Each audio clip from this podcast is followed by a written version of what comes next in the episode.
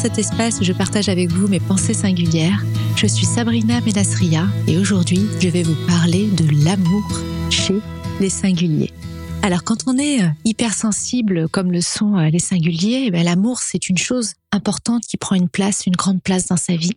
La dimension affective des singuliers, euh, l'intensité émotionnelle a besoin d'être nourrie et la façon de vivre la relation amoureuse sera différente selon évidemment les singuliers parce que c'est aussi le lieu, la relation amoureuse, des confrontations, des effets miroirs et de la remise en question et ça nous rappelle aussi euh, parfois souvent euh, les blessures qu'on doit euh, nous-mêmes guérir. Donc c'est quelque chose d'assez complexe, mais dans l'idéal du singulier, ça devrait être un endroit où on pourrait exprimer ses sentiments, être compris et on sait combien c'est important pour un singulier qui a déjà un sentiment de décalage vis-à-vis des autres. Donc, euh, idéalement, euh, s'il pouvait trouver dans sa vie privée un espace où son hypersensibilité peut être acceptée, exprimée et comprise, ça peut être euh, rassurant et ça peut faire du bien et ça peut nourrir, comme une forme de cabinet privé où on est, on peut être soi-même. Mais comme je l'ai dit, c'est aussi un espace où on est confronté à la différence et qui nous fait énormément travailler sur nous. Et ça, j'en reparlerai euh, au long de ce podcast. Mais euh, souvent, le singulier a une grande lucidité sur ses relations. Moi, ça m'interpelle toujours euh, la lucidité avec laquelle les personnes singulières parlent de leurs relations amoureuses. Ils ont une très bonne intuition et ils savent généralement très vite si la relation est faite pour eux ou pas. Moi, j'entends souvent dire, je sais que c'est pas le bon, mais cette relation me fait du bien, par exemple. Ou bien, bon, on a une histoire très difficile, mais je sais que je dois passer par là. Donc c'est assez euh, intrigant euh, de voir à quel point l'analyse de la relation est assez objective et assez lucide, mais ça n'empêche pas parfois de rester dans des relations qui peuvent être toxiques pour soi pour des raisons euh, bah, de, de, guérison de blessures, de dépendance affective ou autre. J'en reparlerai.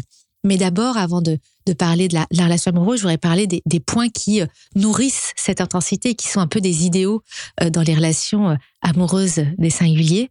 Donc, qu'est-ce qui fait que un singulier se sent bien en amour?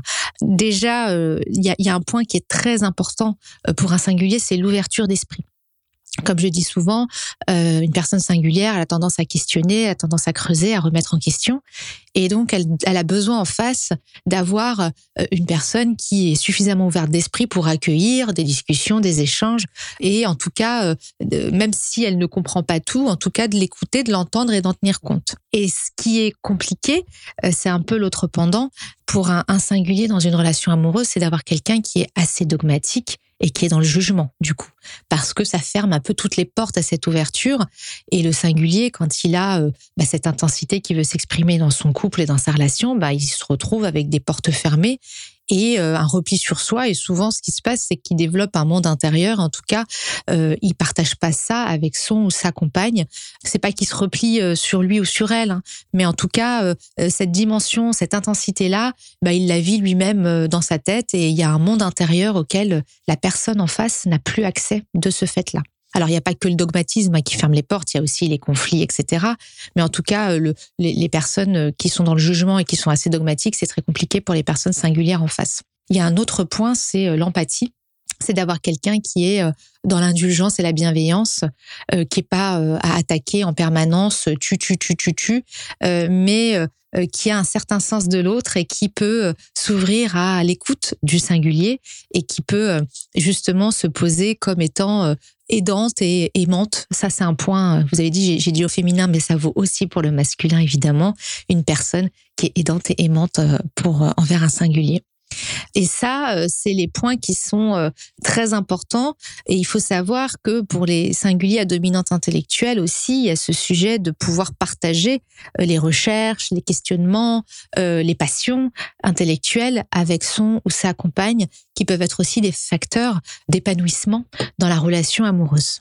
Donc ça, ce sont des points qui généralement attirent les personnes singulières et qui leur fournissent un, sentiment un petit peu d'épanouissement, en tout cas d'un espace, un terreau favorable à pouvoir exprimer leur relation euh, euh, amoureuse. Euh, mais dans la vraie vie, évidemment, ça se passe pas comme ça parce que le couple, c'est le lieu de l'effet miroir qui nous fait travailler sur nos blessures en lien avec notre nature profonde. On a aussi tous les héritages qu'on a reçus de nos familles qui peuvent orienter nos choix amoureux puis nous éloigner en fait de ce qu'on souhaite vraiment. Euh, c'est un petit peu comme un puzzle. Alors je dis le couple parce que c'est la forme la plus classique de relation amoureuse, mais euh, euh, vous, vous mettez bien évidemment ça à votre sauce selon le, type de relation que vous avez. Il n'y a pas de dogme ici évidemment. Et donc c'est un petit peu comme un puzzle. Les côtés du puzzle forment un peu nos blessures. Il y a les nos aspirations et puis on essaie de trouver un petit peu la bonne pièce pour pour guérir aussi tout ça. Ça c'est un point important parce qu'on on se rend pas compte à quel point le, couple ou la relation amoureuse, c'est vraiment un lieu aussi euh, où on peut guérir, amplifier certaines blessures euh, et en tout cas euh, se rendre compte de ce sur quoi on doit travailler personnellement. Alors, quel type d'amour on peut on peut décider de choisir quand on est singulier pour pour pallier à tout ça? Donc, il y a la forme de relation qui répare. c'est la, première forme de relation. C'est celle qui fait nous fait choisir une personne qui va venir guérir nos nos blessures, alors quelles qu'elles soient. Par exemple, un manque de confiance en soi et de, trouver quelqu'un euh, qui va nous euh, renvoyer l'image en nous disant mais non tu, tu, peux avoir confiance en toi tu mérites etc ça peut euh, être un facteur où, où on vient euh, réparer ce manque de confiance en soi ça peut être une chose alors évidemment les relations amoureuses sont très complexes là je donne des exemples euh, mais il y a toujours aussi un, un fond une attirance une attraction qui ne s'explique pas avec des mots et qui est peut-être un peu magnétique aussi donc là c'est l'approche que je vous donne c'est plutôt une approche assez rationnelle après il y a tout l'irrationnel euh, qui intervient autour de l'amour. Et ça, évidemment, je peux pas, ça dépend de chacun de nous. En tout cas, dans l'amour qui répare, on peut choisir un compagnon qui va nous booster ou une compagne. On peut choisir aussi euh, euh, quelqu'un qui va nous apporter une sécurité matérielle parce qu'on ne se croit pas capable soi-même de pouvoir être en sécurité sur ce plan-là. Donc choisir la personne qui va nous apporter cette sécurité-là bah, va nous rassurer et nous installer dans une forme de relation où on va se sentir en sécurité. Ça peut être aussi un choix euh, cumulé évidemment à d'autres qualités. Hein. Euh, ça, c'est une, forme de, ou bien quand on a eu une blessure profonde, qui est peut-être un trauma ou autre, d'être avec quelqu'un qui euh, est dans l'empathie, dans la bienveillance et qui est capable d'accueillir ça, pas en thérapeute évidemment, mais en tout cas en bienveillance et en écoute, ça peut être aussi une option, en tout cas une partie de la relation qui va venir nous nourrir et nous réparer et nous mettre dans un état où on se sent bien. Après, il y a aussi euh, d'autres formes d'amour, ce que j'appelle l'amour en héritage. On a euh, tous euh, hérité de dogmes familiaux, de traditions différentes, et parfois on peut opérer des choix de raison parce qu'ils correspondent aux, aspirations de notre famille, et que en tant que singulier, on a intégré les injonctions extérieures et qu'en fait on va, on va choisir son compagnon et sa compagne en fonction de ce qu'on nous a expliqué qui était bien. Donc c'est une forme de représentation sociale de l'amour. Et puis ça peut créer bien évidemment des couples de surface euh, qui se tolèrent à peine en privé, qui manquent de communication, avec peu de ressenti, où les émotions n'ont pas forcément leur place. Ça dépend évidemment. On peut faire des choix de raison avec des gens très bien.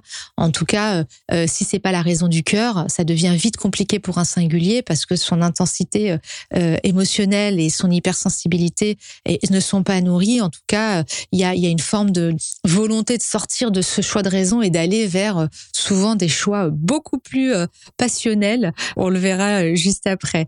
Donc ça, c'est aussi une forme, une forme d'amour. Et comme le dit Don Miguel Ruiz dans les quatre accords Toltec, on choisit même pas son prénom à la naissance. Et du coup, parfois, dans certaines familles, on choisit même pas sa compagne et son compagnon parce que on respecte des traditions familiales héritées. Et donc, on choisit une vie parce que c'est quand même le compagnon ou la compagne la chose la plus intime qu'on puisse choisir. En tout cas, c'est le choix euh, le plus proche de soi et le plus impactant dans nos vies, à mon sens, euh, et le faire en fonction d'autres et pas en fonction de ses aspirations. Donc ça, c'est aussi euh, une possibilité dans les formes d'amour qu'on peut choisir. Généralement, quand on choisit ce, ce, type d'amour-là, on, on, peut avoir une porte ouverte à vivre une passion parce qu'on a forcément euh, cette euh, intensité qui est nourrie euh, dans son intimité. Donc on va chercher l'intensité. Donc c'est une autre forme d'amour, c'est l'amour intense, un peu passionnel, la quête de fusion. Là, on a vraiment l'intensité, l'hypersensibilité qui vont de pair. Et là, le comportement, c'est d'être trop dans l'autre sans penser à soi. Il y a des dépendances qui peuvent se, lier. C'est vraiment ce qu'on appelle l'amour passionnel des romans, hein, qui peut sembler un peu fou, mais qui peut être très singulier, en tout cas, chez des personnes singulières. En tout cas, c'est qui est très qui peut être fréquent. Euh, il y a un besoin voilà de fusionner avec l'autre. Le côté rationnel disparaît un peu. Et puis le, risque avec ça, c'est qu'il y a la volonté quelque part inconsciente de disparaître dans l'autre, hein, dans, dans cette quête de fusion. L'autre devient le tout et euh, le risque, c'est qu'on peut disparaître dans ce type de relation. On n'existe plus en fait. On est totalement fusionné dans l'autre. Et évidemment, c'est pas très sain hein, euh, parce que notre existence elle est dissociée et, la fusion elle est que temporaire parce qu'en fait très vite les individualités reviennent et elles s'expriment. Et donc c'est les clashs, les oppositions qui apparaissent avec la même intensité que celle qui les a fait fusionner. Donc c'est des relations souvent qui sont up and down qui peuvent être euh, assez parfois destructrices, mais qui euh, euh, sont dont les romans ont abondamment parlé et décrit, mais qui en termes d'équilibre relationnel et amoureux peut être très perturbant pour pour un singulier. Et on a une autre forme d'amour, ce que j'appelle l'amour vengeur. c'est souvent des, des singuliers qui ont vécu une blessure profonde, qui ont été trahis et qui peuvent choisir une personne dont ils savent pertinemment qu'elle est euh, qu'elle est safe, c'est-à-dire qu'elle les trahira pas, qui se peuvent aussi euh, euh, se mettre dans une posture où ils choisissent un partenaire ou une partenaire qui va les admirer et sur laquelle ils ont un ascendant. C'est une volonté en fait de prendre le contrôle quelque part sur la relation. C'est un peu ça l'amour vengeur. C'est une forme de sécurisation, c'est-à-dire je ne serai jamais trahi par ma partenaire ou mon partenaire, mais évidemment il peut y avoir un, un ennui parce que l'amour est, gardé sous clé, donc ça peut être des choix très rationnels. Et puis évidemment pour la personne en face, euh, d'être dans cette forme d'amour très contrôlant, ça peut être perturbant et pas du tout équilibrant. Et ça, j'observe souvent chez euh, les singuliers euh, qui ont plutôt une dominante intellectuelle et qui ont développé un peu leur côté Parano et Dark Vador, qui est un travers du singulier, hein, et je porte pas de jugement ici, mais qui du coup, ce côté-là va essayer de reprendre le contrôle sur la chose la plus incontrôlable qui soit, qui est l'amour, et qui vont s'investir comme étant euh, des personnes qui vont mettre de côté leurs émotions et, et, peut-être parfois même ça peut arriver instrumentaliser la personne avec laquelle ils sont. Donc ça c'est euh, pas forcément euh, très équilibrant, mais ça existe. Voilà, c'est important de, le préciser il y a une petite euh, particularité euh, que je voudrais partager avec vous, que j'observe assez souvent dans les relations amoureuses.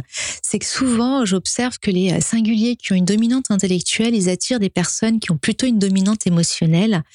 Et ces personnes-là qui sont hypersensibles en dominance, elles vont être rassurées par la rationalité du singulier à dominante intellectuelle et qui va, voilà, comme elles peuvent être un peu trop portées par leurs émotions et un peu trop embrumées parce que la dimension émotionnelle prend le pas sur le rationnel, elles vont, ces personnes, avoir tendance à, à, choisir un compagnon qui va les rassurer sur leur capacité à être rationnel, à tout intellectualiser et à gérer euh, le, le, tout courant euh, et, les, affaires courantes de manière euh, carrée.